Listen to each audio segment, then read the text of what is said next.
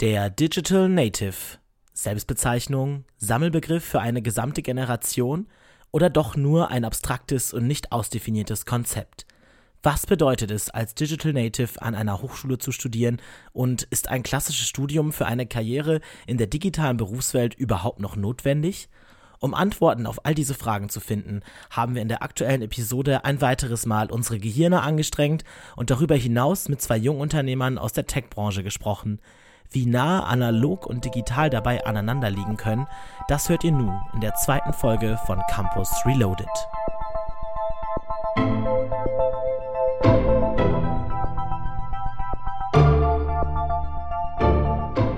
Wir sind wieder digital zum zweiten Mal und heute beschäftigen wir uns mit dem Begriff Digital Native. Ich habe es tatsächlich geschafft, es richtig auszusprechen. Es kann manchmal wirklich ein Zungenbrecher sein, aber wir wollen uns ja nicht mit der Aussprache beschäftigen heute, sondern mit dem, was dahinter steckt.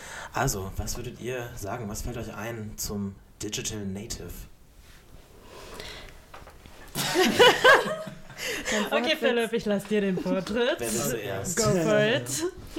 Puh, Digital Native, da fällt mir erstmal ein, ähm, dass ich, glaube ich, keiner bin. Zumindest wohne ich mit einem Programmierer zusammen und den rufe ich bei allem, was digital ist. Und er kann es dann auch nicht, er zieht einfach den Stecker und alles ist okay. Aber ich äh, fühle mich selbst nicht als Digital Native, weil ich denke, dass ein Digital Native eine Person ist, die das einfach im Schlaf alles kann, was digital ist. Ja, ich bin da auch sehr, sehr zwiegespalten. Ich habe da mich auch mal ein bisschen informiert, ein bisschen gegoogelt und da kam eben raus, dass Digital Natives jemand ist, der im Prinzip die Welt ohne Internet nicht mehr kennt. Aber dann wiederum gab es auch ganz viele andere Definitionen, die wieder was komplett anderes gesagt haben und das zeigt, glaube ich, wie kontrovers dieser Begriff auch diskutiert wird. Und ich weiß es nicht. Natürlich kenne ich noch eine Welt ohne Internet und ich glaube, wir alle, so streng genommen nach dieser Definition, die ich gerade genannt habe, würden wir nicht dazu zählen. Aber irgendwo haben wir es ja auch in jungen Jahren kennengelernt und dadurch fällt es uns, glaube ich, leichter, uns auf diese ganze digitale Welt einzustellen, als zum Beispiel ältere Menschen, die es halt erst mit 40 oder so kennengelernt haben, oder? Annik, was sagst du? Ja, ich würde es auch so sehen. Also ich glaube, jetzt ohne diese Definition im Hinterkopf würde ich von mir auch behaupten, ja, nee, ich sehe mich eher als Digital Native, weil ich eigentlich doch recht früh mit Technologie in Kontakt gekommen bin, recht früh auch mit Computern gelernt habe, umzugehen und ich eigentlich nicht das Gefühl habe, dass ich das wirklich lernen musste, sondern dass es einfach ein natürlicher Prozess für mich war. Und ohne diese Definition würde ich halt so wirklich sagen, ja, okay, ich bin Digital Native, aber natürlich, das Internet kam erst 2001? Nee. Ich glaube, ich war 18, als ich das erste Smartphone. Ach, Irgendwie ja, geht das mit Smartphone, mir auch ja. mit dem Smartphone, weil dadurch wurde das Internet eben so dauerpräsent, dass es im Prinzip die ganze Zeit in der Hosentasche dabei war. Das ist Und- auf jeden Fall auch noch ein wichtiger Aspekt, den wir später vielleicht mal ansprechen können, ob man wirklich als Digital Native geboren und sterben wird. Also ich persönlich würde mich nicht als Digital Native bezeichnen, weil ich das Gefühl habe, dass ich schon in meiner Schulzeit irgendwann so knapp den Anschluss verpasst habe, während so viele meiner äh, ja, gleichaltrigen ähm, Mitschüler schon irgendwie meiner Auffassung nach Digital Natives waren, weil sie einfach super gut mit Computern und auch so den Hintergründen dazu, sprich Programmieren und wie funktionieren Programme und so weiter, umgehen konnten. Ich konnte das erst relativ spät und dann auch nicht so gut. Und das hat sich auch bis in die Hochschulzeit, glaube ich, dann fortgesetzt. Ich immer so in der Vorlesung nach links und rechts gucke, alle anderen arbeiten mit dem Tablet und ich schreibe immer noch auf dem Blog. Und mittlerweile denke ich, es wäre schon ganz gut, so ein bisschen mehr eine Affinität in diese Richtung zu entwickeln. Aber ich weiß halt auch nicht, ob es überhaupt möglich ist. Kann man überhaupt zum Digital Native werden oder ist man das einfach so? Die Frage stellt sich Du hast mir. dir ja letztens auch noch einen Laptop mit Laufwerk gekauft, um deine DVDs zu gucken. Ich finde das super praktisch. Also ich habe immer noch gerne DVDs Ja, im ja. Regal stehen. Ich sehe zwar auch, dass Streaming auch, äh, dass natürlich der Fortschritt macht Sinn und es wird auch, denke ich, irgendwann darauf hinauslaufen, dass, dass, dass ich auch komplett meine Mediathek darauf umstelle. Aber Hast du auch noch einen Ausweis bei einer Videothek, du dir immer dann tatsächlich hat unsere WG sich so einen Ausweis angeschafft. Das Problem ist aber eher genau, dass es so Videotheken gar nicht mehr gibt. Aber ich meine, ich finde das auch irgendwie schön, dass man das noch, das ist, weil man kennt es ja noch, weil ja, also ich weiß nicht, weil aus der Zeit, wo man über sowas wie Digital Native noch gar nicht unbedingt nachgedacht hat, dass man wirklich noch in die Videothek gegangen ist. Ich finde es ein super Daniel, Konzept. der alte Romantiker. der Digital, nee, der Analog-Romantiker. ja, also scheint so, als ob wir alle eher so ein bisschen skeptisch sind, ob wir jetzt Digital Native sind. Außer vielleicht Annick, die äh, hier ein bisschen überzeugter wirkt. Ja, also ich würde da auch meinen, ich habe zumindest die Tendenz, oder ich würde mir zumindest die Tendenz des Digital Natives zusprechen. Also ein hundertprozentiger bin ich nicht, aber ich fühle mich schon ganz wohl im digitalen Bereich. Ja, ich bin da ja auch eher zwiegespalten. Ne? Jetzt kommen auf einmal alle aus den Löchern und sind doch Digital Natives. Aber wir wollen uns mal anhören, äh, was, was, hat, was sagt eigentlich, äh, wie immer, was sagt das Volk?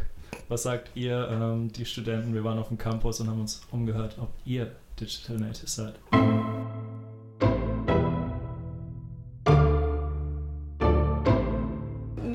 Selber würde mich nicht als Digital Native bezeichnen, da ich glaube, dass ich da tatsächlich schon zu alt für bin. Ich denke, das ist eher die Generation, die jetzt momentan aufwächst. Ich würde mich als Digital Native beschreiben, weil ich schon mit jungen Jahren in Kontakt mit aktueller Technik gekommen bin und dementsprechend auch mit aktueller Technik noch sehr gut umgehen kann. Ja, es gibt mit Sicherheit einen Unterschied. Also die ganz jungen Kinder in Anführungszeichen sind natürlich noch mal fitter bei allen Geräten. Jetzt zum Beispiel, sagen wir mal, in 10, 15 Jahren sind VR-Brillen ganz normal. Und natürlich werden die dann im Umgang mit äh, irgendwelchen 3D-Betriebssystemen viel fitter sein als jetzt auch ich als derzeit Digital Native. Das wird sich natürlich ändern. Ich würde mich erstmal selber nicht als Digital Native bezeichnen, weil ich nicht, glaube ich, spät genug geboren bin dafür. Aber jemand, der jetzt äh, in den 2000ern oder später geboren ist, wächst einfach damit auf, dass es so ist, dass es nur noch die Digitalisierung dann gibt. Also ich würde mich nicht als Digital Native bezeichnen, ich bin fast 30. Digital Native ist für mich jemand, der mit Social Media auf jeden Fall aufgewachsen ist, der mit einem Smartphone aufgewachsen ist. Nein, ich würde mich nicht als Digi Digital Native bezeichnen, weil ich bin noch mit draußen spielen und keine Ahnung, was Computer und Gameboy ist, aufgewachsen. Ich meine, dass es irgendwie damit zu tun hat, dass man auch wirklich schon mit der Technik aufgewachsen ist und mit, mit dem Internet und so, und dass man nicht mehr, wie unsere Eltern zum Beispiel, sozusagen sich erst da rein entwickeln musste, sondern das sozusagen schon Bestandteil des Lebens war, seit Anbeginn fast. So. Ich würde sagen, teils, teils, weil ich glaube, wir die erste Generation sind, die wirklich so trotzdem damit aufgewachsen ist. Also ich glaube auch, dass ich zu denen gehöre, die sich noch eher entzieht, aber ich glaube trotzdem, dass wir trotzdem eine Generation sind, die nicht sagen kann, dass sie gar nicht von Anfang an damit in Berührung war. Äh, der Digital Native, ich glaube, alle, die ins Internet reingeboren sind sozusagen, ne? also jeder, der damit aufgewachsen ist. Digital Native heißt ja eigentlich, dass wir da aufgewachsen sind in der digitalisierten Gesellschaft, dass wir von Anfang an also sehr früh Handys bekommen haben. Da sind wir noch nicht mal so sehr involviert, finde ich, sondern jetzt die Generation, die jetzt in der Grundschule ist, die haben ja jetzt schon alle Facebook, Instagram, die können ja alle noch viel mehr als wir.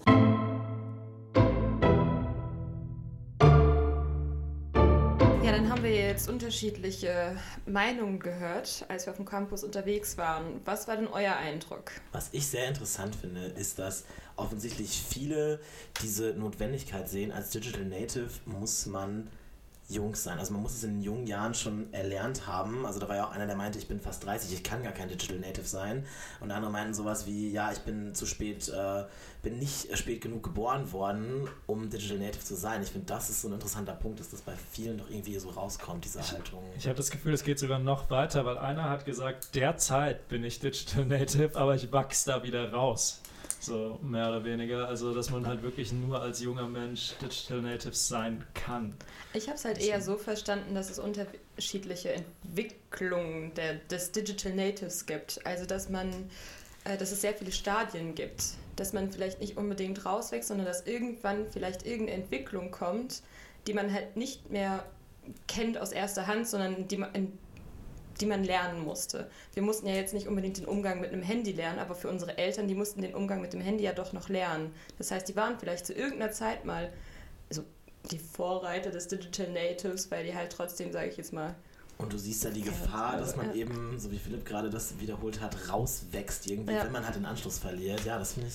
Aber das heißt ja, dass jeder wieder reinkommen kann und jederzeit wieder raus sein kann. Dass es im Prinzip wie so eine Gruppenzugehörigkeit ist. Ein bisschen vielleicht auch wie so eine Sekte, in die du eintreten kannst und wenn du es halt nicht mehr für gut empfindest, dann gehst du halt wieder raus. Aber ich glaube ich nicht, aber dass es so entstehen würde. Meiner Meinung nach ist es halt echt so, zum Beispiel, wir waren Digital Natives mit wie gesagt, mit zum Beispiel mit dem Handy. Aber als dann VR-Brillen rauskamen, ich muss sagen, VR-Brillen sind für mich Hexerei, ganz ehrlich. Das erste Mal, als ich eine VR-Brille auf hatte, dachte ich mir so, Alter. Also aber, aber das ist halt das Ding, die digitale Welt ist halt so schnelllebig, dass halt jeder nach ein paar Monaten wieder rausgewachsen ja. ist. Und irgendwie kam ja schon raus, dass die meisten sagen, okay, die, die gerade jetzt geboren werden, im Prinzip, die wachsen voll und ganz in diesem digitalen mhm. Zeitalter auf. Das sind Digital Natives. Aber theoretisch, sobald dann irgendeine neue genau. Entwicklung genau. kommt, sind sie es ja nicht mehr. Was ich noch interessant fand, ist dieses, was auch so ein bisschen negativ behaftet behaftet war, dass man sagt, nee, ich gehöre nicht dazu, weil ich habe noch draußen gespielt, ja. ich habe noch richtige Bücher gelesen und ähm, so, das impliziert ja auch, dass man davon ausgeht, dass Digital Natives, diese Gruppe, nur ähm, vor dem Tablet oder so rumhängen und die ganze Zeit irgendwie überhaupt nicht mehr die Natur genießen und solche Sachen. Seht ihr das so? Das zeugt halt einfach von einer gewissen Abwehrhaltung, würde ich sagen. Dass man sagt so, ja, man will das alles gar nicht, weil da auch viele schlechte Sachen mit einhergehen. Ja, kenne ich nicht, mag ich und nicht. Und genau, man romantisiert so alles, was halt so dem entgegensteht. Ne? Das Draußensein, das Lesen, mit, das Lesen von Büchern und so. Und ja, das, also das Gefühl hatte ich auf jeden Fall auch, dass oft ähm, dieses, dieser digitale Wandel mit was Negativem eher verbunden ist. Erst recht für jetzt Generationen, die schon ein bisschen was älter sind. Wenn ich mir jetzt überlege, wie meine Mutter zum Beispiel darauf reagiert hat, dass wir auf einmal so viel im Internet, also dass wir das Internet so nutzen, wie wir es jetzt nutzen. Oder jetzt auch, wenn sie über Social Media oder sowas äh, redet. Das ist halt für sie immer sehr, sehr negativ behaftet. Und für uns ja vielleicht auch noch zum Teil. Also ich denke mir so, ich poste so selten was bei Instagram. Und dann gibt es halt Leute, die, sage ich jetzt mal, fünf, sechs, sieben Jahre jünger sind als ich, die das viel unbeholfener nutzen, die viel weniger diese, also diese Angst davor haben, sich vielleicht auch so zu präsentieren online. Ich weiß es nicht. Ja, das halt, wenn es darum geht, sich online zu präsentieren, dann könnte man vielleicht diese Digital Native Einstellung haben. Ich glaube, dass Leute, die kritisch sind, die sehen ja eher so Sachen wie Instagram oder wie, wie Selbstverwirklichung, Social Media als einen kritischen Punkt. Aber ich denke, man kann diese Sachen ja auch alle sehr bewusst nutzen und mhm. daraus neue Sachen ziehen. Und ja, Daniel. Das ist halt auch, wenn wir hier diskutieren, es sind, äh, es sind halt verschiedene Dinge, auf die man den Digital Native beziehen kann. Also zum einen Social Media, dann einfach nur Nutzung von Handys, von Smartphones, äh, Umgang mit, mit Fernsehen oder Computer oder Programmieren. Das sind ja alles ganz unterschiedliche Dinge. Und ich glaube, so unterschiedlich kann man den Begriff Digital Native meiner Auffassung nach auch sehen. Also ganz klar zum einen die, die quasi diese Gnade der späten Geburt hatten und da reingeboren wurden und damit aufgewachsen sind mit ganz vielen Dingen schon, mit ganz viel Neuem, Digitalen und aber eben auch die, die es erlernen und die das ja irgendwie dann so irgendwann vielleicht in ihren 20ern oder in ihren 30ern oder wann auch immer erst sich durch Interesse da so, ähm, ja, da so ähm, reingebracht haben und dadurch Digital Native sind. Ich denke mir halt auch, das Alter an sich ist ja wenig aussagekräftig, weil jetzt könnten wir dasselbe Alter, also also das Alter an sich ist, glaube ich, eher weniger aussagekräftig, weil wenn man jetzt zwei unterschiedliche Länder miteinander vergleichen würde, das eine Land wäre zum Beispiel schon eher digital aufgebaut, das andere eher weniger, ja, dann kann man dasselbe Alter haben und man ist trotzdem nicht digital native.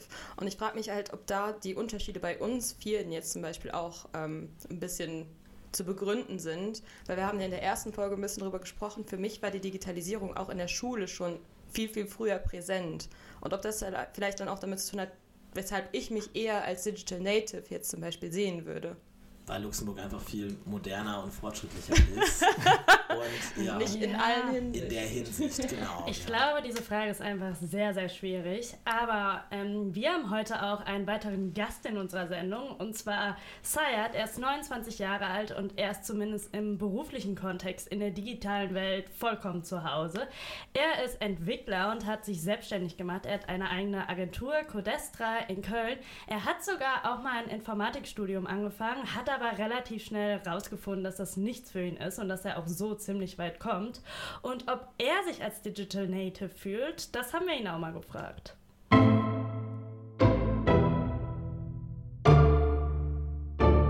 Ja, definitiv. Also besonders ähm, wie vorhin erwähnt, ähm, ich habe ja schon mit sechs Jahren quasi den ersten Computer hatten wir zu Hause. Deswegen, ähm, als das Internet rauskam und ähm, gerade frisch war, irgendwie hier in Deutschland, ähm, haben wir natürlich direkt Internet bekommen. Und ähm, deswegen hatte ich direkt von vornherein sehr, sehr viele Berührungspunkte damit. Deswegen ich eigentlich auch mit der Welt direkt so aufgewachsen bin. Also ich kenne die Welt fast gar nicht mehr anders, außer mit Computern, Internet und alles, was damit zu tun hat. Äh, es war auch eher so, dass äh, mein Vater damals, als er nach Deutschland gekommen ist, ähm, hat er seinen Studiengang nicht angerechnet bekommen. Sein Studium hat er damals nicht angerechnet bekommen und ähm, hat dann hier in Deutschland angefangen, Informatik zu studieren. Dadurch hat er mich dann langsam an das Thema rangeführt, mir ein paar Dinge gezeigt und dann bin ich da einfach reingerutscht. War halt eher, eher spielerisch und ähm, ja, lag mir halt ganz gut. Deswegen habe ich dann einfach angefangen zu entwickeln.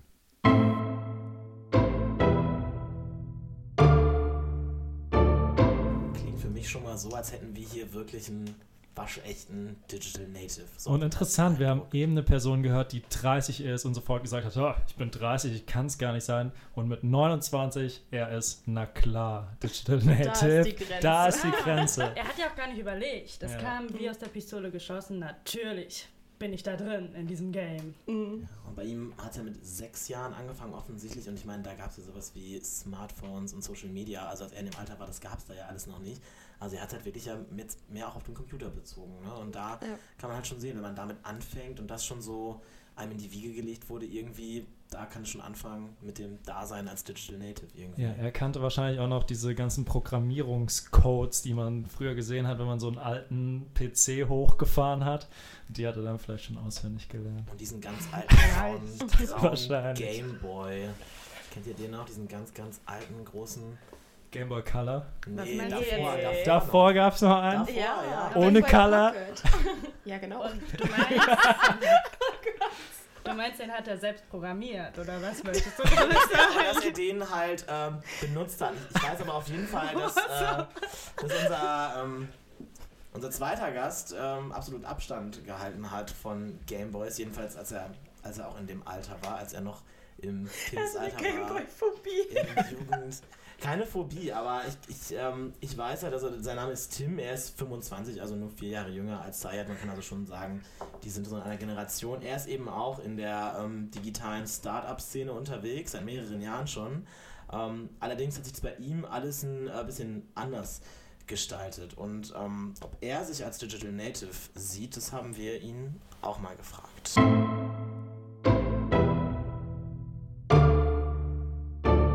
Digital Native, so für mich als Definition, sind Leute, die halt mit der Technologie wirklich insofern aufgewachsen sind, als dass es unmissverständlich dazugehört und sie auch nicht mehr drüber nachdenken. Also wenn du dir Leute, die heute 13, 14 anguckst, äh, wie die mit dem Smartphone umgehen, das ist so, ist halt nicht erlernt, das Gefühl ja irgendwie mit rausgekommen, als sie geboren worden sind, nach dem Motto.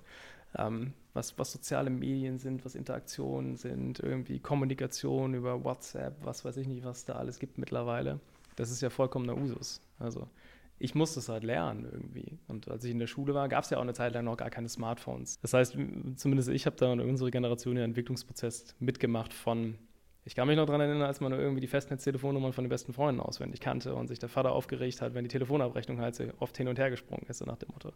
Ähm, das ist halt heute anders und das, finde ich, sind halt so Digital Natives, die gar nicht mehr wissen, was eine, also jetzt vielleicht übertrieben, aber was analoge Technologie ist, ne? weil es ist halt alles in der Cloud, es ist alles Streaming, es ist alles Smartphone, es ist alles connected die ganze Zeit. Ähm, und da bin ich reingewachsen ein Stück weit, ähm, hatte aber auch lange Zeit nicht das Interesse und das Interesse, was jetzt irgendwie ins Unternehmen umgewandelt wurde, hat eigentlich damit zu tun, dass ich halt gesehen habe, was für Potenziale du damit halt in der Realität entfalten kannst. Das ist das Schöne, was irgendwie dahinter steht halt. Deswegen, ich, ich glaube, dieser, dieser Begriff Digital Native, für mich in meiner persönlichen Definition, bezieht er sich halt wirklich auf deutlich jüngere Leute, also so alles bis 20 Jahre sozusagen. Und die sind natürlich noch nicht in der Arbeitswelt größtenteils angekommen. Und alles, was danach kommt, zwischen 20 und 30 Jahren aktuell, ist, glaube ich, eher eine Generation, die diesen Transformationsprozess mitgemacht hat von, es gab mal irgendwann noch eine Wählscheibe bei dem Telefon meiner Oma hin zum Smartphone.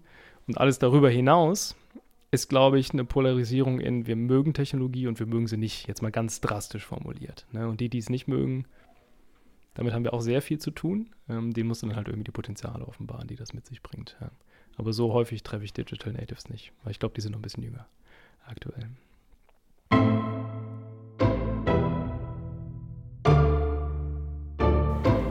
Ja, also hier sieht man, Tim sieht sich selber definitiv nicht als Digital Native. Er beschreibt da etwas ganz anderes, was Digital Native ist. Und das, obwohl er eben in der ähm, digitalen Branche, in der Tech-Branche tätig ist. Ähm, er hat BWL und Statistik studiert, was jetzt erstmal nicht zwangsläufig in diese Richtung geht, hat dann aber durch seine Nebenjobs im Studium bei diversen Start-up-Firmen immer mehr die Leidenschaft fürs Programmieren entdeckt und äh, ja, mittlerweile sein äh, eigenes Unternehmen, was eben auch in diesem Bereich ähm, einiges macht. Er sieht sich selber aber auch eher als Schnittstelle zwischen den Programmierern und ja, den BWLern, die, die quasi die Inhalte erschaffen und schaut halt da so ein bisschen so diplomatisch zwischen diesen beiden Akteuren in der Wirtschaft zu agieren. Ja.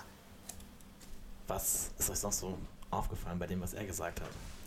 Also ich glaube, das, was er sagt mit der Transformation in unserer Generation, das stimmt auf jeden Fall. Wobei ich zum Beispiel sagen würde, ich kann mich auch daran erinnern, dass ich mal die Nummer auswendig kannte von die Festnetznummer von anderen Leuten.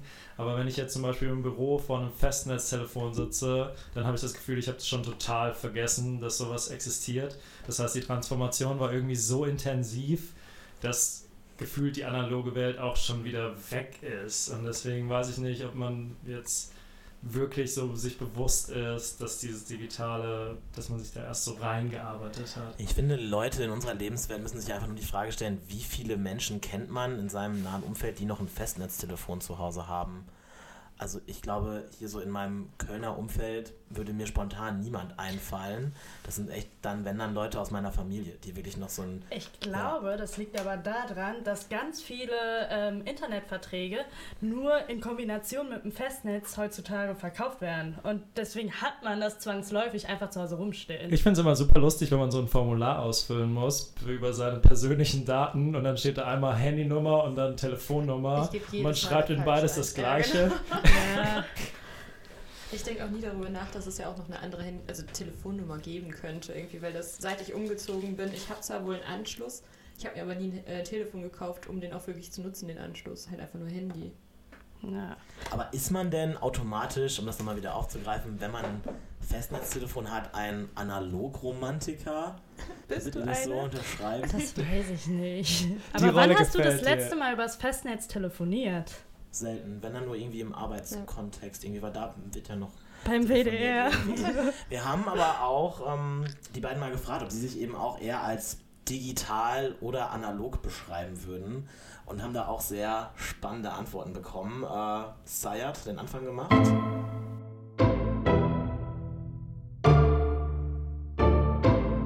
Sehr digital. Ja, äh, ja, also wie man wahrscheinlich raus hat, bin ich ein großer Fan der Digitalisierung. Ähm, deswegen, also ich ähm, glaube schon, dass ich äh, sehr digital unterwegs bin. Also ich, das meiste, was ich lese, das lese ich auf meinem Smartphone. Also ich ähm, kaufe mir eigentlich so in dem Sinne keine gedruckten Bücher, sondern ich kaufe die halt irgendwo online und dann lese ich auf meinem Smartphone. Zeitung lese ich online, ähm, ich gucke alles Mögliche entweder auf dem Smartphone oder ich streame mir das direkt übers Internet auf meinen Fernseher und und und. Deswegen, also ich glaube schon, dass ich relativ digital bin. Und ich würde sehr, sehr gerne ein bisschen mehr ähm, quasi meine Wohnung ein bisschen mehr vernetzen mit so diesen Smart Home Gedöns.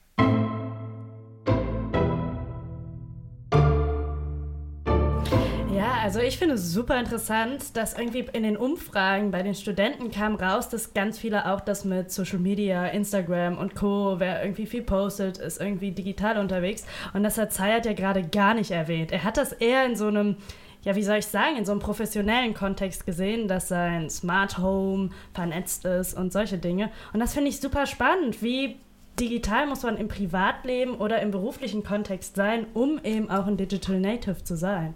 Ich glaube einfach, der bewusste Umgang mit den digitalen Medien würde auch schon ein Digital Native auszeichnen. Vielleicht, dass man sich dessen bewusst ist, was man da gerade nutzt und sich dann bewusst dafür oder dagegen entscheidet. Aber wenn du jetzt zum Beispiel einen Influencer fragen würdest, würdest du dich zu dieser Gruppe zugehörig fühlen? Was glaubst du, was der dir antworten würde?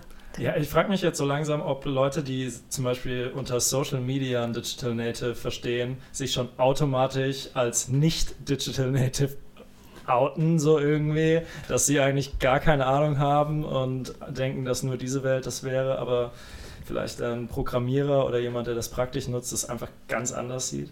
Der durch eine komplett andere Brille ja. irgendwie, ne? Ja, in dem Zusammenhang könnte vielleicht auch die Antwort von Tim nochmal interessant sein.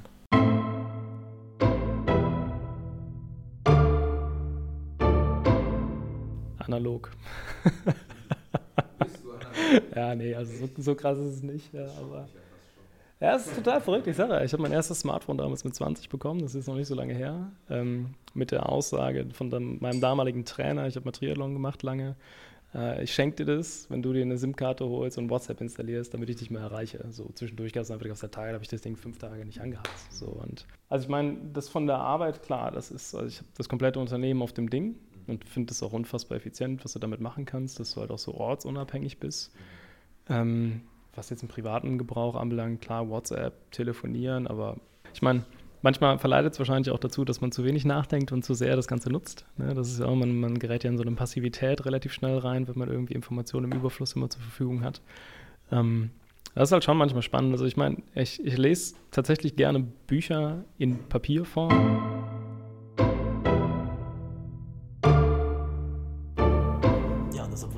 Den ganzen Tag programmiert und vom Bildschirm hängt irgendwie. Ich finde es eine sehr äh, interessante Einstellung, so wie man so im Privaten dann an äh, all diese digitalen Neuerungen rangeht und damit umgeht. Das ist auch eine typische Aussage von einem nicht-Digital Native zu sagen, äh, wenn ich am Computer lese den ganzen Tag, da kriege ich Kopfschmerzen. so. Das stimmt. Und die Augen werden quadratisch. Wobei ich sagen muss, mir fällt es auch schwerer, auf irgendwie im E-Book-Reader zu lesen, als so ein analoges Buch in der Hand zu haben. Ich mache das nur auf Reisen. Dafür habe ich mir den gekauft. Da ist es super praktisch. Da kannst du dir jederzeit, sobald du Internet hast, je, jedes Buch runterladen. Aber sobald ich zu Hause bin, kaufe ich mir wieder richtige Bücher. Da bin ich vielleicht auch ein bisschen oldschool. Ich finde es auch ganz witzig. Ich bin mir da auch sehr, also ich bin nicht kohärent unbedingt in meiner Art, wie ich mit, digitalis also mit digitalen Medien umgehe. Weil wenn ich jetzt zum Beispiel auch zu Hause einfach nur ein Buch lesen will, habe ich auch mehr Freude daran, wenn ich so ein richtig schönes altes Buch aufmache und sogar noch diesen Duft rieche, so toll. Aber wenn ich dann äh, für die Uni irgendwie was lesen muss, Texte, es gibt halt so viele Leute, die das ja dann ausdrucken und dann sich äh, Textstellen markieren. Ich. Wie da? Ich mache es halt alles mittlerweile über übers iPad. Also da kann ich auch ohne Probleme mal so 20, 30 Seiten lesen, ohne dass ich jetzt irgendwie mir denke, so, boah, nee, ich müsste das jetzt ausgedruckt haben. Ich habe halt dann mein iPad, ich schreibe mir daneben meine Notizen und ich bin eigentlich ganz zufrieden damit. Aber zum Vergnügen lese ich trotzdem lieber in Büchern. Also ich bin noch analoger in dem Sinne, weil ich brauche weder einen Drucker noch ein iPad. Ich sitze einfach nur da und höre zu. Ich frage mich jetzt gerade, wie das bei mir ist. Nächste Nach langer Stille. Daniel liest nicht. Ja, es ist, es ist wirklich schwierig zu sagen, wie digital ich mich im Privaten bewege. Also, ich meine, ich, ich würde sagen, so alles, was so in Richtung Uni, Arbeit und so weiter geht, ich, ich mache das, was digital gemacht werden muss, soweit nötig. Ähm, mache ich auch gerne. Ich bin auch immer offen, Neues zu lernen. Ich glaube auch nicht, dass ich da äh, großartig begriffsstutzig bin, aber ich habe dann doch im Privaten das Gefühl, immer wenn ich mal ein Problem habe mit irgendwie mit einem, mit einem Laptop oder wenn irgendwas nicht stimmt mit meiner Technik oder so, ich würde immer erst ähm, irgendwen anders fragen, bevor ich selber über eine Lösung nachdenke dafür. Und da reden wir jetzt beide eigentlich, die ja bei Köln Campus, also dem ähm, Radio der Universität, ja nicht nur der Universität Köln, das heißt aller Hochschulen. Aller Hochschulen in Köln ähm, arbeiten wir. Also Daniel, du bist ja eigentlich auch nur Speaker. Ich habe jetzt die Off-Air-Ausbildung gemacht und wir haben ja beide trotzdem dieses ähm, Seminar, sage ich jetzt mal, gemacht, damit wir auch den Online-Dienst übernehmen können. Das heißt, wir posten Sachen bei denen, wir stellen Beiträge und ich merke, dass ich da echt weniger Hemmungen habe, diesen digitalen Raum zu nutzen, diesen Social-Media-Raum zu nutzen, als ich den jetzt zum Beispiel persönlich privat habe, wenn ich unter meinem Namen Sachen poste. Okay. Also das machst du nur selten oder, oder wenn dann nur sehr ungern, oder? Genau, also die Vorstellung, dass von mir sehr, also Bilder online wären mit meinem Gesicht, um Gottes Willen, ich muss mich immer jedes Mal sehr überwinden, wenn wir was für Köln, äh, für Campus Finde ich, find ich ganz cool, dass du das sagst, weil ich glaube, ich habe diesen, diesen Online-Workshop damals mit dem Ziel gemacht, äh, für, meinen Privat, für meine privaten Social-Media-Accounts ein besseres Know-how zu kriegen tatsächlich. Klar macht mir das auch Spaß, für so einen offiziellen Account zu posten Sachen zu ja. entwickeln, aber ich glaube, das war auch echt so ein bisschen dieses Jahr, ich, ich will auch so, sag ich mal, privat nee, bessere Stories machen, mehr posten, wissen, was gut ist und natürlich auch natürlich auch die berufliche Ambition. Ja. Aber ich muss sagen, ich, ich, poste auch privat sehr gerne. Also was, was Social Media angeht, würde ich mich schon als digital einschätzen. Äh, bin aktuell ein bisschen begrenzt Aber durch meinen Datenvolumen. Ja, ja klar, DVDs, aber einfach auch so Damit aus du davon eine Story machen Romantik heraus. Ja. So red Ich meine, Analog-Romantiker. ich mein, Schallplatten, Schallplatten haben ja, haben ja auch immer nicht so, eine, so, ein, so ein Revival Ja, erlebt. gut, das ist jetzt und ich aber denke hip. bald, ich glaube bald sind die Kassetten dran und die stehen auch noch alle bei mir im Schrank. Also das muss ich jetzt auch noch mal gerade Du bist im. Prinzip der Hipster der Zukunft. Das heißt, wenn ihr uns eure Erfahrungen schicken wollt, postet doch einfach mal was, ein Foto, markiert uns Campus Reloaded und bitte auch noch Hashtag Analog-Romantiker, dann finden wir eure Posts und können die bei der nächsten Folge besprechen. Aber ist euch mal aufgefallen, Tim hat BWL und Statistik studiert, Zayat hat ein Semester angefangen zu studieren, dann hat er aufgehört, Informatik. Beide haben im Prinzip nicht so viel mit ihrem Studium anfangen können, beziehungsweise nichts gelernt, was sie jetzt anwenden können im programmiertechnischen Sinn, sondern sie haben sich das nebenbei noch anlernen müssen. Inwiefern glaubt ihr, dass überhaupt ein Studium in dieser Branche heute überhaupt noch notwendig ist, um in dieser IT-Tech-Szene einsteigen zu können? Also ich kann natürlich jetzt nicht für IT oder Tech sprechen, obwohl ich da auch meine, dass die Uni auf jeden Fall noch viel mehr bieten müsste. Ich glaube, wenn man jetzt sagt, ich studiere Informatik, kriegt man doch immer noch nicht das komplette Wissen, was man jetzt vielleicht als Programmierer einer großen Firma bräuchte. Aber wenn ich jetzt zum Beispiel für mich selbst überlege, ich habe nicht das Gefühl, dass mein Studium mich unbedingt auf die Arbeit, die ich später mal machen will, wirklich vorbereitet. Und jetzt dann, wie jetzt vorhin besprochen mit Köln Campus, dieser Workshop, den habe ich halt wirklich mit dem Hintergedanken gemacht, so ja, ganz echt, das macht sich was besser auf meinem Lebenslauf, wenn ich nachweisen kann, dass ich halt für einen großen Account, äh, irgendwie, also großen Account, haha, aber ähm, dass ich dieses Social Media Management äh, gelernt habe und auch längere Zeit mal gemacht habe, als dass sich jetzt vielleicht jemand dafür interessiert, was ich jetzt wirklich im Bachelor oder so studiert habe. Ich glaube, das ist auf Dauer vielleicht dann irgendwann gar nicht mehr so wichtig. Ja, ich glaube, das Klischee beim ITler ist ja jetzt auch nicht irgendwie, dass er, dass er das studiert hat, sondern eher so das kleine Zockerkind, was schon immer gerne vorm Rechner saß und da immer viel gemacht hat. Aber das ist ja nicht nur eine Sache in solchen Studiengängen, die auf sowas ausbilden. Also ich saß auch in einer Philosophie-Vorlesung äh, im Bereich Wirtschaft, also ja, Philosophie auf, äh, auf Assi-Niveau. Aber nein, nein. Aber da, da saß man auch, also wenn, wenn man so, wir haben ethische Probleme diskutiert, wie den Abgasskandal, äh, hätten wir diskutieren sollen. Das äh, wäre vielleicht die beste Lösung gewesen. Stattdessen saßen wir mit 300 Leuten in einem Raum und äh, haben uns angehört, was Kant dazu sagen würde, von einer einfachen Vorlesung. Und das wäre dann ja auch sehr praxisfern. Das ist nicht nur. Ja, also das sind wahrscheinlich einfach Probleme, die digitale Studiengänge oder eben Studiengänge, die auf digitale Berufe vorbereiten sollen, mit ganz vielen Studiengängen teilen. Aber was ich mir noch vorstellen könnte, was noch dazu kommt, eben bei diesen Studiengängen, ähm, so wie Sayat hat ja Informatik studiert, dass auch einfach so die Professoren oder die Leute, denen man an der Uni begegnet, die eben auf der anderen Seite stehen, dass die, ähm, ja, ich will jetzt nicht sagen gar nicht, aber vielleicht viel weniger so als Digital Native durchgehen würden, als die Leute, die wirklich da sitzen und studieren. Ne? Ja, also, wenn man auch auch so von den Zockerkindern spricht und Natives so. sein, meiner Meinung nach. Sie müssten sich aber Ja. trotzdem halt in die Materie vielleicht mehr reinfühlen. Ich glaube aber, sie haben trotzdem eine andere Herangehensweise Ja, als die genau, Studierenden. ja, ja, das auch. Ja, ich glaube, dass sie teilweise auch den Blick für die Realität verloren Mhm. haben, weil du so in deiner Forschung drin bist und mit diesem Informatikkram vielleicht auch, du hast schon in jungen Jahren damit angefangen, als die Entwicklung begonnen hat. Und mittlerweile hat sich aber so rasant viel verändert. Und Professoren gucken, glaube ich, manchmal nicht mehr so viel nach rechts und links, sondern sind mehr auf ihr Themengebiet spezialisiert und das war's. Das ist, auch vielleicht, das ist auch vielleicht ganz interessant jetzt, wenn man den Unterschied zwischen den Ländern ziehen würde. Jetzt sind ja bei uns zum Beispiel die Professoren sehr, sehr lange an der Uni, haben dann wirklich vielleicht nie das, also die Wirtschaft kennengelernt oder eher wenige dieser Dozierenden haben die Wirtschaft kennengelernt. Und wenn man das jetzt zum Beispiel mit den amerikanischen Dozierenden vergleichen würde, das sind ja welche, die zum Beispiel auch immer noch in der Branche arbeiten und dann Kurse an Unis geben.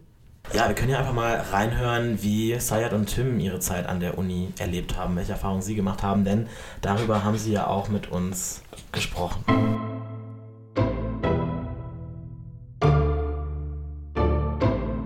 Anfangs fand ich das Studium echt top. So die ersten Wochen, die haben mir super gut gefallen. Ich fand es halt ähm, cool, so einen Einblick in viele verschiedene Dinge zu bekommen.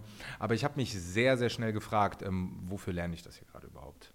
Also es war halt ähm, super breit gefächert und ähm, super viele verschiedene Themen, aber nichts war wirklich greifbar. Also ich wusste nicht, okay, wenn ich das jetzt lerne, so was, ähm, wohin geht dann die Reise, so was mache ich dann als nächstes damit? Und ähm, das hat mir irgendwie so ein bisschen gefehlt, so dieses ähm, viel praktischere, viel näher dann an, an der, an, also viel lösungsorientierter, viel mehr so das, was du halt als Ziel hast, wie du es halt lösen willst. Ähm, also so kannte ich das zum Beispiel vorher auch immer aus dem Programmieren. Ich habe ähm, hab ein Problem vor Augen, ich will das Problem lösen und dann überlege ich mir erstmal, ähm, wie komme ich jetzt dahin, quasi dieses Problem zu lösen. Und ähm, in der Uni war es halt anders. Also du hast dann angefangen, ganz, ganz viele Lösungen irgendwie äh, wurden dir vorgestellt, aber du wusstest nicht, wofür sind die Lösungen überhaupt, für welches Problem.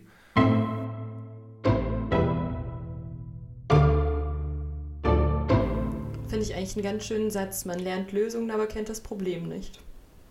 Ja, ich glaube, es wird ja schon deutlich, dass du an der Uni im Prinzip nichts für die Praxis lernst. Und das ist, glaube ich, aber auch so der, der Uni-Ansatz in Deutschland, wie es sein soll. Weil er ist forschungsorientiert und vielleicht lernst du so das Handwerkszeug, aber trotzdem musst du dir in der Praxis so ein Profil shapen, sage ich jetzt mal. Und gerade in dieser IT-Branche, die ist gerade so am Wachsen, wenn man jetzt mit jungen Programmierern spricht, die haben meistens alle nicht studiert. Oder sie haben es abgebrochen und haben sich dann selbstständig gemacht oder arbeiten schon ohne Ausbildung als irgendwie IT-Entwickler. Ähm, daran wird eigentlich deutlich, dass wir gerade, glaube ich, an der Uni ein kleines Problem haben, dadurch, dass uns die guten Leute in die freie Wirtschaft abhauen und die Forschung in diesem Gebiet nicht vorangeht, dadurch aber große Unternehmen immer mehr Wissen erlangen und irgendwann wahrscheinlich auch Monopolstellung erreichen mhm. können. Ja, und es gibt ja auch immer noch zu wenig Programmierer. Ich glaube, äh, wenn die, wenn die Uni oder die Hochschulen das nicht begreifen, dann wird es äh, auf ewig zu wenige Programmierer geben, weil ich glaube, die wenigsten sind so motiviert und selbstdiszipliniert, sich selbst da in dieses Thema reinzufuchsen. Und deswegen wäre es, glaube ich, auf Dauer schon sinnvoll, wenn die Uni auch nachzieht und wenn ich Informatik studiere, dann trotzdem zum Programmierer werden kann. Ja, oder ja, vielleicht dann an den Hochschulen eher. Weil ja. wenn wir sagen, wir wollen an den Unis eigentlich eher diesen Forschungsaspekt ähm, also uns ist der Forschungsaspekt halt sehr wichtig, dann vielleicht halt wirklich sagen, okay, an den Hochschulen muss man dann viel, viel praxisorientierter nochmal arbeiten. Aber das ist auch vielleicht jetzt schwer, darüber zu diskutieren, wenn wir alle keine Hochschulerfahrung gemacht haben. Ich glaube, das große Problem ist auch einfach, wenn du einmal in, die, in dieses Business eingestiegen bist und du merkst, wie, wie leicht du sau viel mhm. Geld verdienen kannst. Weil für Unternehmen ist das gerade, glaube ich, so ein abstraktes Wissen, was die da bekommen von den Programmierern, dass die dafür exorbitante Summen bezahlen, weil ähm, die wissen ja nicht, wie viel Arbeit dahinter steckt. Und das ist, glaube ich, gerade so eine, so eine Art Blase, die die jungen Programmierer, ich will jetzt nicht sagen ausnutzen, aber die profitieren im Prinzip davon und die denken sich dann auch, warum soll ich mich jetzt hier irgendwie sechs Jahre durch ein Studium quälen? Ähm, ich, ich, kann sechs dann, Jahre lang Genau, ich kann sechs ja. Jahre verdienen, ich kann mich selbstständig machen, ich kann Leute einstellen, ich kann den Programmieren beibringen und die Uni kann mir gar nichts ja, beibringen. Was ist eigentlich der Mehrwert der Uni dann noch? Genau. Ja. Und das ist ein Problem. Aber vielleicht kann man ja auch beides in Einklang bringen irgendwie. Also zum einen zwar studieren, aber halt nebenbei, so wie viele Leute das ja sowieso machen, einfach schon mal arbeiten, um dann eben da die Kenntnisse, die man in der Uni nicht bekommt, anzuwenden und eben gleichzeitig schon Geld mhm. zu verdienen, eben weil diese Branche so viele Möglichkeiten ähm, hergibt. Aber ja. Das ähm, wäre auch, glaube ich, eine Herangehensweise, die so in die Richtung geht von dem, was Tim gemacht hat. Und ähm, da finde ich, wäre es auch mal interessant zu hören, wie er das so erlebt hat.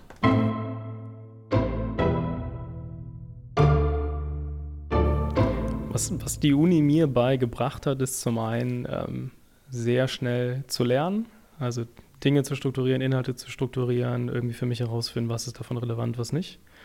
Ähm, gerade durch den Statistikpart im Studium war es halt auch sehr analytisch geprägt.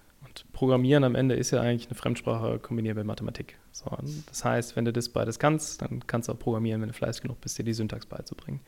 Ähm, das hat schon sehr geholfen. Programmieren in der Uni habe ich nicht gelernt. Das ist halt irgendwie im realen Leben am Ende passiert. Liegt natürlich auch daran, dass ich nicht klassische Informatik studiert habe. Vielleicht habt ihr da irgendwie ein paar Sprachen gelernt, die auch heute im Einsatz sind.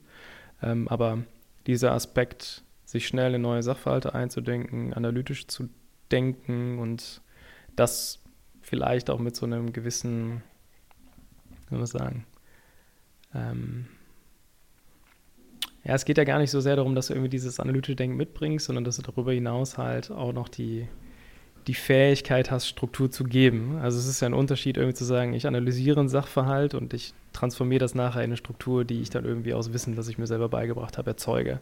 Und wenn du das hinbekommst, dann kannst du wahrscheinlich programmieren, weil das ist es ja. Du musst nicht nur erkennen, was ist das Problem, das ich hier löse, sondern dann ja auch übersetzen und irgendwie eine Systematik entwickeln, die es dann tatsächlich auch löst und umsetzt. Ne? Aber das haben wir nicht gelernt. Das ist einfach nur so die übergeordneten Sachen, zumindest bei mir.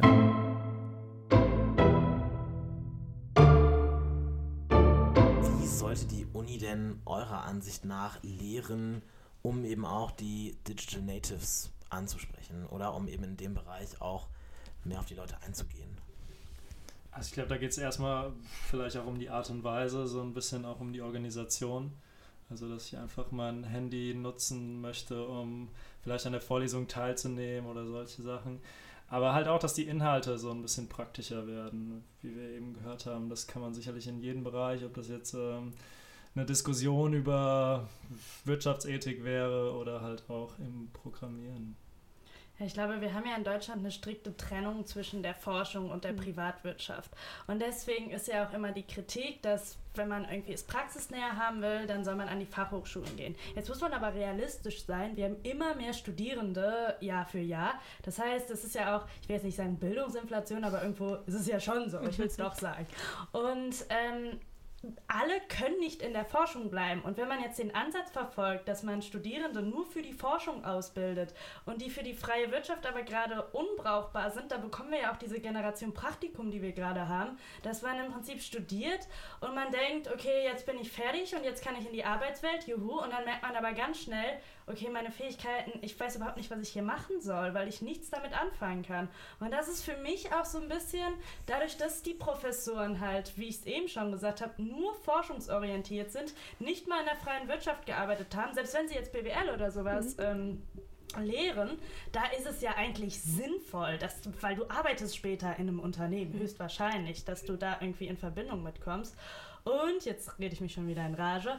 Ähm, deswegen fände ich es gut, wenn man dann irgendwie auch so, so realitätsnahe Cases den Studierenden gibt aus der freien Wirtschaft, zum Beispiel, sei es jetzt im BWL, aber es könnte auch in Soziologie sein, weil ähm, diese Kenntnisse sind auch wichtig, um irgendwelche wirtschaftlichen Fragestellungen beantworten zu können. Und dann hätte man sofort den Praxisbezug und wüsste auch viel besser Bescheid, wie man handelt, wenn man dann ins Unternehmen losgelassen wird. Also ich glaube, noch haben ja die, die Unis noch nicht den Zwang dazu, weil es immer noch so wichtig ist, diesen Abschluss zu haben für viele Unternehmen, weil es halt dann halt im Lebenslauf steht. Aber es ist natürlich interessant, wenn sich das vielleicht irgendwann ändert, weil Programmierer, wenn es die auf dem freien Markt gibt, da muss man irgendwann nachziehen. Und Aber für Tim hat es sich, also ich hatte eher den Eindruck, äh, Eindruck dass äh, Tim das Studium eher als eine Art ähm, Selbstbildung gesehen hat. Er hat sich als Person durch sein Studium ähm, Ein. Reifeprozess. Genau, es so war ein Reifeprozess für ja. ihn. Aber es war halt nichts, was jetzt unbedingt sein professionelles Leben wirklich sehr beeinflusst hat. Vielleicht läuft es irgendwann darauf hinaus, dass man sagt, ja, okay, ich gehe nur noch zur Uni, um mir diese Zeit zu geben, mich zu entwickeln als Person, aber vielleicht gar nicht mehr Und vielleicht noch um diesen Ja. Bildungsgrad zu Genau. erreichen und sagen, oh, ich habe ich hab einen Bachelor in der Tasche, ich habe einen Master in der Tasche, ne? ich habe einen Abschluss gemacht, ich habe was, was vielleicht noch was wert ist auf dem Arbeitsmarkt irgendwie. Oder Zeit totgeschlagen.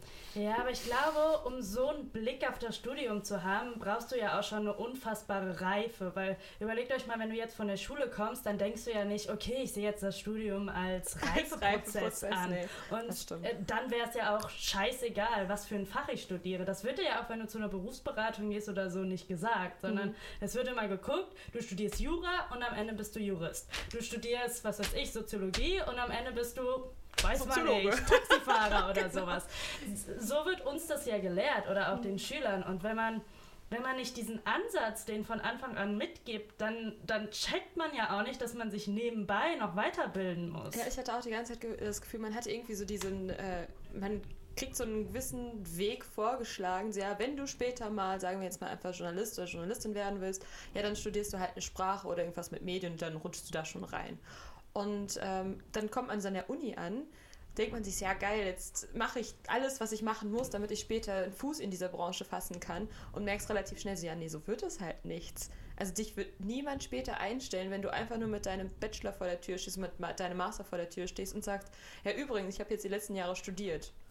Aber ist das jetzt letztendlich ist die Essenz daraus, dass man sein Studium, je nachdem in welchem Bereich man geht und auch wenn man in diesem digitalen Bereich, in dieser Branche was machen will, einfach abbricht, so wie Saya das ja eigentlich gemacht hat? Oder wie, was ist da jetzt letztendlich das Ergebnis? Ich frage mich aber, ob die freie Wirtschaft dann teilweise schlechte Informatiker hat, weil äh, man immer hört, dass man mit einem Informatikstudium auf jeden Fall einen Job bekommt. Und wenn das Studium aber jetzt nicht so gut vorbereiten würde, dann würde das ja gleichbedeutend damit sein, dass Leute diesen Job bekommen, obwohl sie sich ihn aufgrund ihrer, ihres Wissens oder so nicht verdient haben, ihre praktischen Erfahrungen. Ich, ich würde es nicht schlechte Informatiker nennen. Ich würde einfach nur das so sehen. Ich kenne zum Beispiel junge Menschen, die sich das innerhalb von einem halben Jahr ganz gut beigebracht haben und dann wirklich für Unternehmen als Programmierer arbeiten konnten. Ich glaube, wir haben einfach viel zu viel Angst vor diesen ganzen Codieren und vor den ganzen. Oh ja.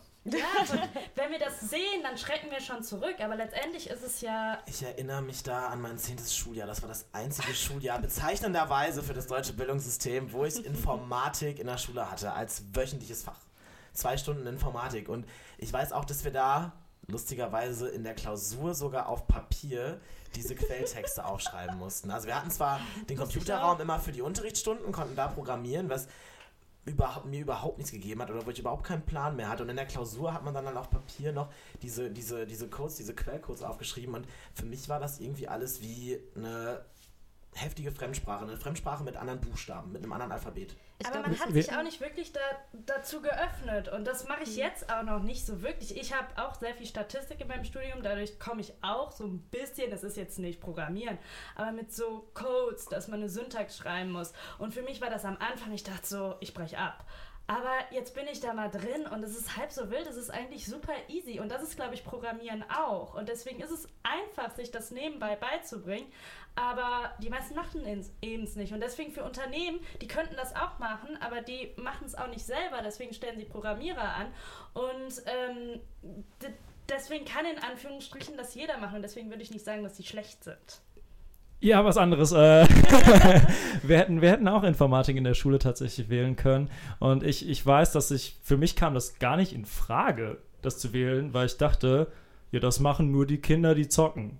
Das kann ich doch gar nicht. Ich, ich wüsste gar nicht, wie, keine Ahnung, ich kann nicht mit zehn Fingern schreiben, wie sollte ich programmieren können? Ich habe es tatsächlich auch gewählt, aber mehr aus diesem Antrieb, ja, das ist ja modern, das ist die Zukunft, das muss man wissen, das muss man können, aber irgendwie war auch das, was wir da gemacht haben. Also diese, mit diesen Programmiersprachen hätten wir auch nirgendwo mehr was machen können, weil die schon wieder so weit überholt waren, das hätte gar nichts gebracht. Also ich hatte damals, das war, ich glaube, Differenzierungskurs und ich wollte unbedingt Wirtschaft haben. Und es gab aber nur Wirtschaft Informatik. Und mir war nicht bewusst, dass ich dann eineinhalb Jahr Wirtschaft habe und eineinhalb Jahr reine Informatik. Und in dieser Informatik, ich habe gar nichts verstanden. Aber ich saß da auch wie so ein kleines Mädchen und ich habe nichts mit Computern zu tun und um mich herum saßen nur die ganzen Nerds. Was habe ich gemacht? Wir hatten Freiarbeit und dann habe ich meinen Nachbarn gefragt, ob er diese Freiarbeit für mich macht. Ich habe da nichts von mitgenommen. Könnte man am Ende des Tages also sagen, Digital Native oder nicht, ist einfach nur eine selbsterfüllende Prophezeiung? Ja. Vielleicht zum Teil schon. Aber es ist halt auch die Frage, muss man wirklich programmieren können, ob man jetzt, um Digital Native zu sein. Und was bei mir wirklich hängen geblieben ist, ist die Frage, kann jeder das Programmieren lernen? Und das, und das ist wirklich einfach. Muss ich da jetzt nicht mich Ewigkeiten einlesen, üben und das, ist das wirklich ein Prozess über Monate, über Jahre? Wie sieht das aus? Kann das wirklich jeder machen? Und ich also ich will es jetzt auch nicht unterschätzen. Also ich kenne so einige, die äh, halt mal Sachen programmieren und das ist, wenn ich mir das so angucke, vielleicht zwar verständlich, aber das ist halt trotzdem auch ein Können. Also es ist auf jeden Fall ein Skill, den man sich hart erarbeiten muss. Aber ich glaube schon, dass man es könnte, wenn man die Zeit und die Lust hätte. Fragen wir doch einfach mal unsere beiden Experten dazu. Ja, also Sayat hat eine ganz klare Meinung.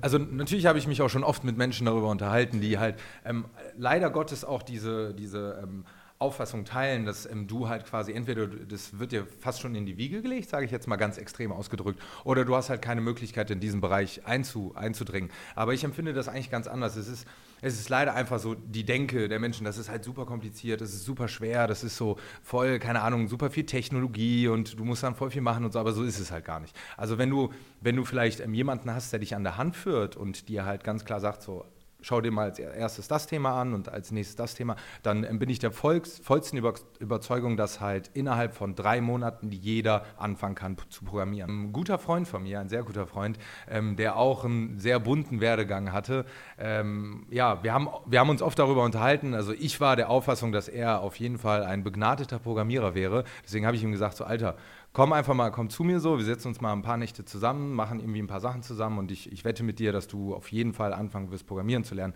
Und ja, nach ein paar Monaten war es dann halt so, dann konnte er anfangen zu programmieren und ähm, heute arbeiten wir zusammen. Und er ist jetzt nicht mal, nicht mal ein Jahr und ein paar Monate ist er jetzt ähm, quasi professioneller Entwickler in Anführungsstrichen.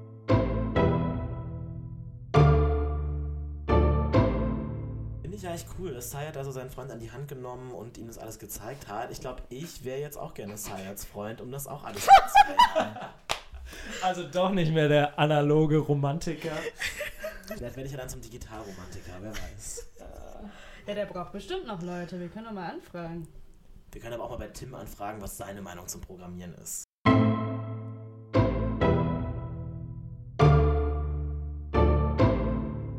Viele Leute, die irgendwie Programmieren gelernt haben außerhalb der Uni, sind ja oftmals Leute, die mit der Jugend schon damit in Kontakt gekommen sind. So dieses ganz plakative, ich will jetzt nicht in Schubladen denken, aber mein Computerspiel war zu langweilig, deswegen habe ich es umgeschrieben. So, das war ich halt nie, der Typ. Ähm, ich habe damals in Berlin bei Brotliebling, hieß das Unternehmen, äh, gearbeitet.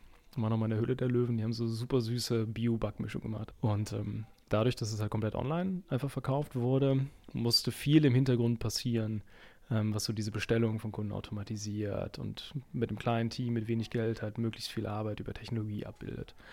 Und hatte damals auch gar keinen Bezug zu Programmieren, ähm, habe aber wie gesagt viel Statistik gemacht bei mir im Studium und da manchmal eben mit so ja, diversen Skriptsprachen schon mal so ein paar Programme geschrieben, die aber eigentlich keine richtigen Programmiersachen waren.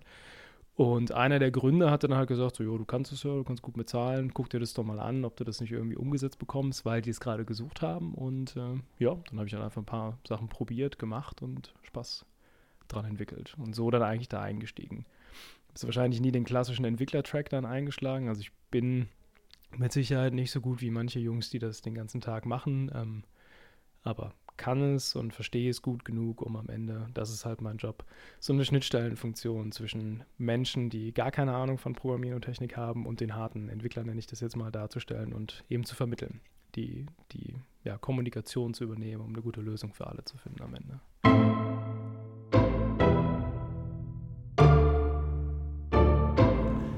Was lernen wir daraus? Äh, die Uni reicht nicht, man muss erst in die Höhle der Löwen, um programmieren zu können.